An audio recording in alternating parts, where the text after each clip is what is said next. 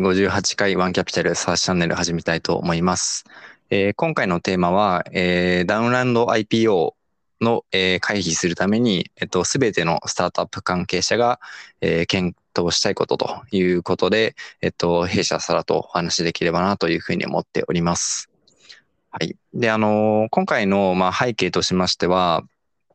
えっと、12月ですね、まあ、あの、絶賛 IPO ラッシュというところで、まあ、いろんな会社が今、新規上場していると思うんですけど、結構その、IPO がダウンランドになる会社が、あの、すごい、まあ、多いといったところで、まあ、弊社の、えっと、調べによると、6社ですね、えっと、ダウンランドが、えっと、まあ、起きていますと。で、えっと、まあ、具体的には、えっと、エレメンツさんは、えっと、直近のランドから、えー約90%、えー減少、評価額が減少していると。で、ノートさんは、えー、87%、で、インフォリッチさんは66%という形で、あのーまあ、多くの会社でですね、その半額以上に、えっと、評価額が、まあ、切り下がっているといったところで、まあ、結構スタートアップ界隈の人たちは、まあ、この事象に対して、なんですかね、えっと、まあ、不安を覚えたりとか、まあ、自分たちで、まあ、どういったことをすればいいのかわからないとか、まあ、そういったことを、まあ、考える方も、まあ、非常に、えっと、多い出来事かなというふうに思うんですけど、えっと、今回その6社、大幅なダウンランドがあったと思うんですけど、浅田さんは、この現象について、まあ、率直にどう思われましたか？もうヒヤヒヤですよね、はっきり言って。はい。僕らもそうなるんじゃないかっていう意味でのヒヤヒヤですけど、えっと、はいもう一言で言うと、2020年、21年のデジタルバブルの時に調達したら、あのうんほとんどこうなりますよね。しかもその会社さんがプリ IPO ラウンドまで成長されてたら、うんあの上場会社のマルチプルが国内でも 18X あの、はいだったので、それを基づくと、このブログにあの本当に上手にまとめていただいたんですけど、三好さんに。えっと、まあ、69X のエレメンツさんはちょっと異常中の異常だと思いますけど、それ以外は 18X、14.5X、20.6X とかって、そのマーケット水準なので、うん。そのラウンドで投資をした VC、事業会社、CVC さんが、そのマーケットを読まなきゃいけないんですよね、プリ IPO ラウンドだったら。うん。うん。うん読めないかもしれませんけど、正確には。はいうん、だからやっぱりタイミングですね。雑うに。そうですね、確かに。あの、そうですね、タイミングが、まあ、非常に今回、まあ、悪かったといったところで、そのダウンランド IPO のその原因について、まあ、大きく、まあ、5つあるかなというところで、あのブログにも書いたんですけど、えっと、まあ、まずそもそも、まあ、一つが、えっと、まあ、先ほど浅田からあった通り、えっと、まあ、直近のそのラウンドが、まあ、ちょっと、えー高いバリエーションで調達したので、えーダウンランドになってしまったと。いったところがまず1点目ですと。で、2点目としては、えっと、まあ、来年ですね、2023年、マーケットが、まあ、さらに、えっと、まあ、悪くなるんじゃないかなという、まあ、懸念があって、まあ、早めに、まあ、出ておこうというスタートアップも、えーあるのかなというふうに思ったんですけど、ここについては、浅田さんの考えとしてはいかがですか？そうですね、その23年、さらに悪くなると、えーいうことで、22年に上場ということでしょうけど、それに加えて、あの多くの株主のかが VC だった場合、えーはいファンドの償還期限、つまりせ蘇生から10年プラス2年エクステンションという構造ですから、うん。そこの影響もあの、そこまでオープンな情報ないので分かりませんけど、うん。あったんじゃないかなと思いますね。特にノートさんは、えーあそうですよね、あの磯崎さんのフェムト、えーはいさんっていう VC さんが、もう10年ぐらい前に出資されてたみたいなんで、はい。そうするとファンド償還期限も影響してんだろうなと思います。うんうんうん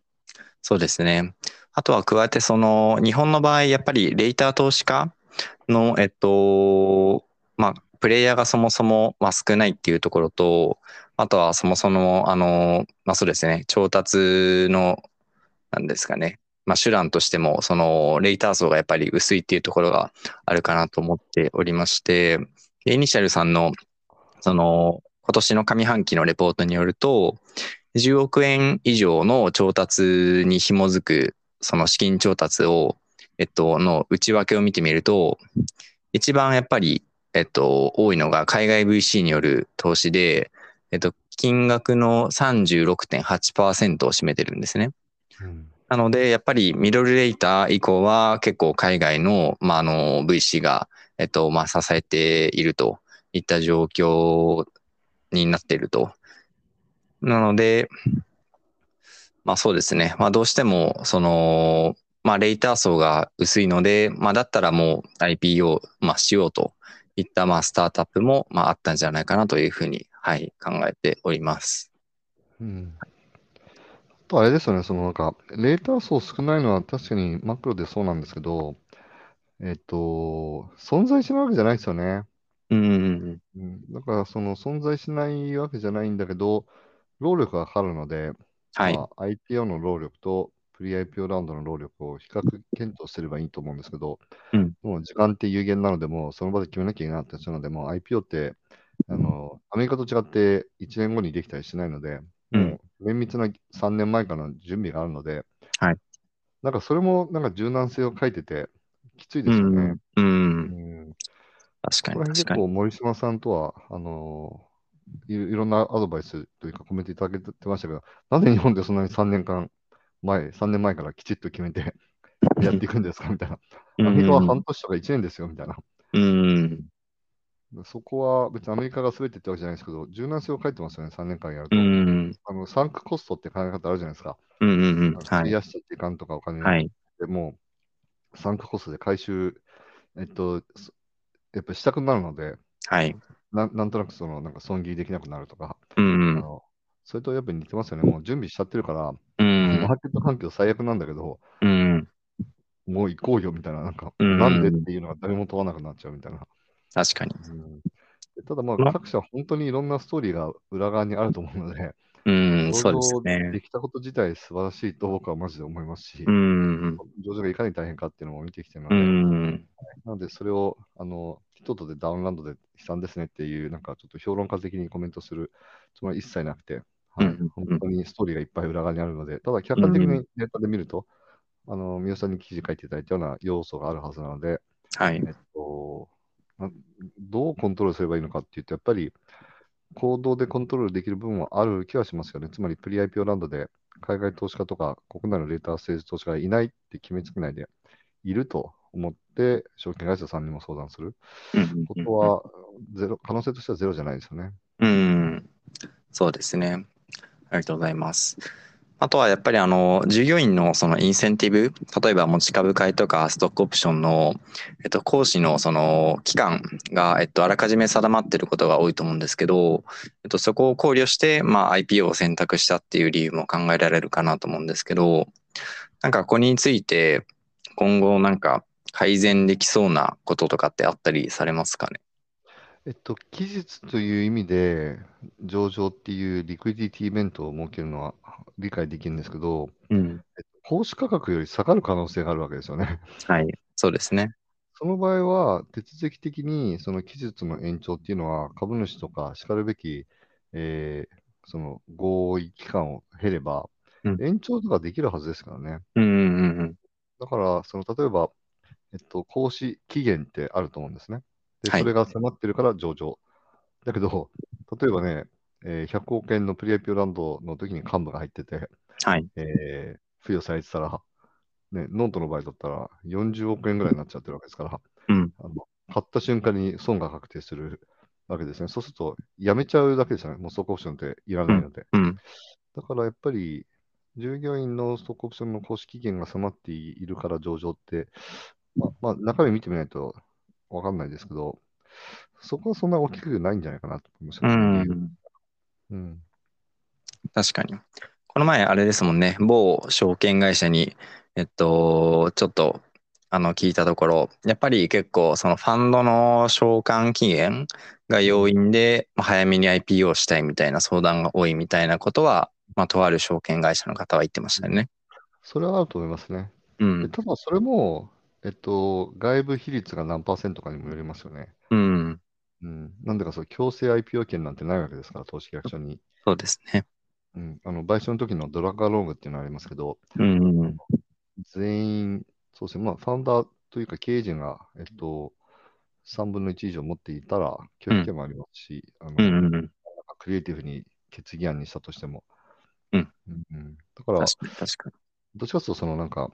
10年前にあの支援してくれてありがとうっていう、そういった人情的な部分から判断するんじゃないですかね。うんうん確かに。なんだかそうですね、IPO じゃなくても、その、えっと、リードインベスターとかが20%持ってても、それをセカンダリで売ればいいんですよ。うんうんうん。あの他の VC 事業会社さんに。はい IPO じゃなくてもはいうんだから、そこは確かにフェムトに聞いてみたいですね。この番組出てもらって。ファンド期限でしょうけど、セカンダリで売る方法もあったはずでしょうけど、でもそこはどんな努力を、努力というか、そのなんか背景があったんですかって、ん言えないんですかな。確かにうん。ぜひ聞きたいですね、それはなんか。うんうんうんうん。ありがとうございますはい。で、実際にその、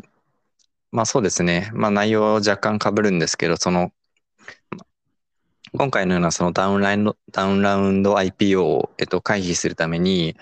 えっと、まあ必要なこととして、まあなお、まあ大きく5つあるかなと思ってまして、まあまずは、えっと、まずはそもそもまあ適正なバリエーションでまあ調達するということで、まああの何が適正かって言われると、まあなかなか難しいとは思うんですけど、やっぱり未上場市場ってやっぱり流動性が低いので、より流動性の高い上場市場をまずその見るっていうところであったりとか、やっぱりその既存株主からですね、まあそういったあの、まあ足元の調達環境とか、まあ、今後の見通見通しとか、まあそういった情報をまあ収集しておくっていうところはまあ非常にまあ重要なのかなというふうに思っております。はい。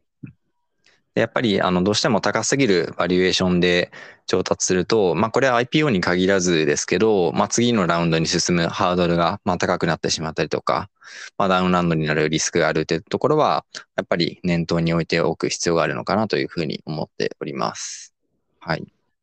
で、2点目なんですけど、えっと、まあそうですね。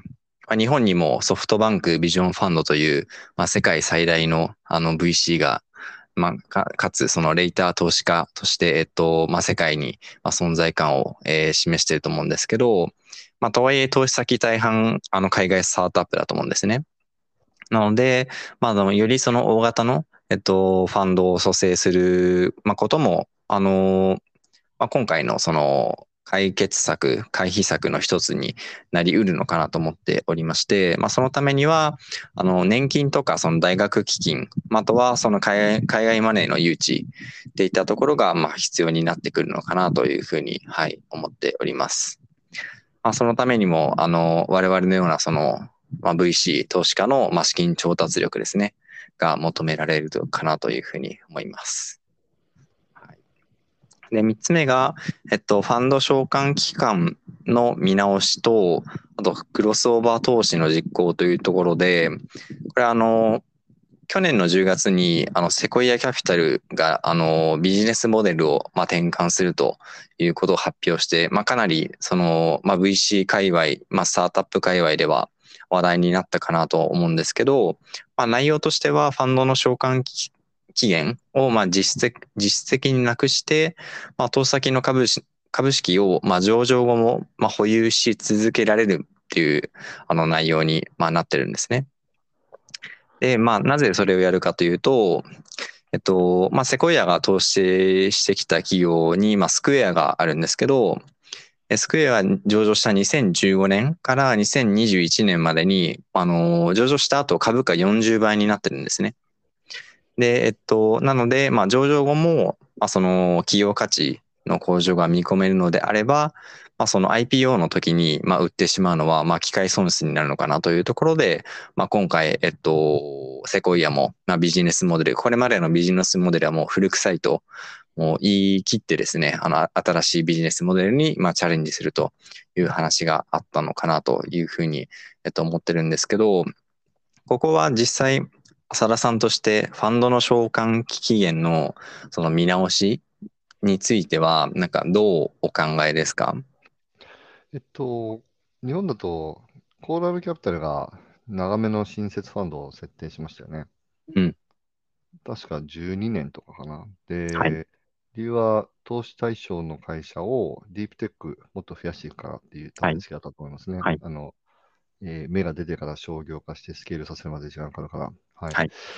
なので、その投資する対象会社のビジネスのこの立ち上がりの速度に応じて、うん毎回10プラス2じゃなくて、うん。フレキシブルでもいいと思いますね。で、うんうんうん。えっと、同じテクノロジー投資 VC でも、レーザーステージだと5年とか7年っていうファンドもあるって聞いてますので、うそれがんプリ IPO だから。で、うんうんクロスオーバーっていうブランディングやってると、プリ IPO としてしばらく持ち続けるから、まあ最大でも5年でしょうと。うんはい。だからそれは、ファンドってき金融商品なわけじゃないですか。はい。何に投資するのか、そはいれでい,、い、つ回収するのか。はい。だから結構、あのー市場が大きくなってきたので、はい。あのー10年、5年、7年、12年とか出てきてもいいと思いますね。うんただ、エバーグリーンファンドって呼ぶんですよ、このセコイアのような。はい。はい。ファンド償還期限がないって、どうやって集めて投資して回収して分配するのかっていうのが、僕がちょっと知らないだけなんですけど、あの、はいヘッジファンドとかはやってるんですね。理由は、うん。あの流通してる、あの上場株に出資するので、一はい部売って現金化して、その約束した償還タイミングとか、えーこのタイミングで分配してくれっていう柔軟な依頼に対してキャッシュを置いてるからですね。うんうんうん。だから、まあ、あのーアンドリーセンとかが今度上場するという噂が出てますけど、うん。そうするとまた違う上場資金とか、うんデッドとかを使ってまたお金という純粋なあの資源を得て、で、ん運用してたり、置いといたりしてて、エバーグリーンファンドを狙うんでしょうね。で、ただやっぱりこれって、このブルーランがすごい長かったわけじゃないですか。あの、はいで21年まで、な21年までついてた。だからその前提にのっとった戦略なので、うん今の局面では、あの、ワークしないでしょうね。うんうん平たく言うと。うん。なるほど、なるほど。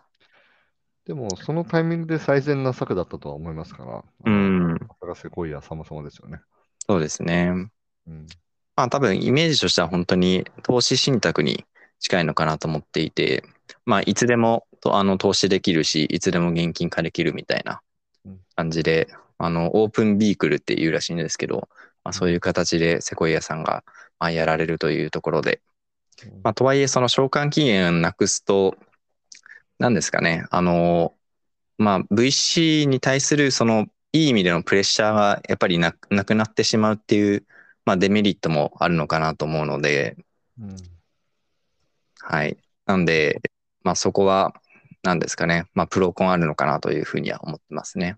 うん。はい。で、えっと、まあ、あとはその、そうですね、今、あの、日本でも、その、未上場市場の、まあ、セカンダリーマーケットっていうところで、えっと、まあ、そこがより発展していけばいいのかなというふうに思ってるんですけど、今は結構割と、なんですかね、えっと、俗人的というか、結構人脈を通じて、あの、ここの株式、あの、今度売却したいんだけど、みたいな感じで、結構もう人対人でやってる部分があると思うんですね。ただそこを、あの、アメリカにあのカルタっていうそのユニコーンがいるんですけど、まあテクノロジーを使って、そのセカンダリーマーケットを、まあ構築できると、まあ今回のような案件も、まあダウンランド IPO を回避する、まあきっかけの一つになるのかなというふうには思ってますね。はい。ありません。で、そうですね。まあ、あの、最後は、まあ、従業員インセンティブ、その SO とか、えー持ち株会の、まあ、設計の見直しというところで、まあ、先ほど朝田からあったように、まあ、タイミングのところですね。タイミングのところを、あの、より、まあ、柔軟な契約に、まあ、できると、あの、あそこは、あの、まあ、企業家として、あの、あまり気にする必要が、まあ、なくなるといったところがあるのかなというふうに思っております。うん。はい。といったところで、はい、今回はダウンランド IPO についてお話ししましたが、うん。何か浅田さんから最後にありますか？そうですね。もう、テーマ自体が暗いテーマなので、これは。はいどうやって明るく話せるかなって思ってたんですけど、ちょっと限界がありましたね。はい じゃあ、あの、最後に、はい、そうですね。VC として、まあ、シードアリーステージ特化型なので、はいあ、の、プリ IPO ほどのダイレクトインパクトは株式市場のあの急変によってインパクトが受けづらいんですけど、うんうん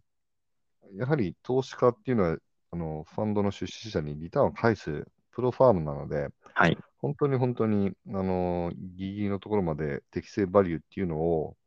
えーロジックとあと感情を含めて、うんえー意見を持たなきゃいけないなって改めて思いましたね。うんはい、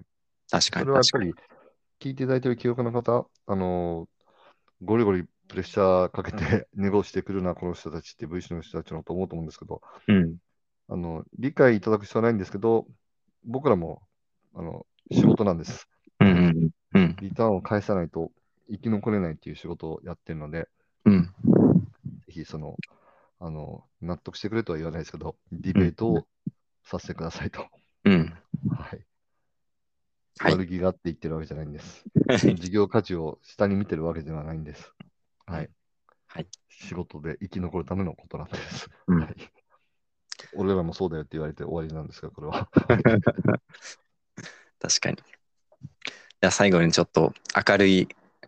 あの、お話をちょっと最後にできればなと思うんですけど、あの、SARS 起業家の方にとって、えっと、まあ、非常に役立つ情報提供ができるんじゃないかなというふうに思ってまして、あの、未上場企業の、あの、ベンチマークですね。例えば、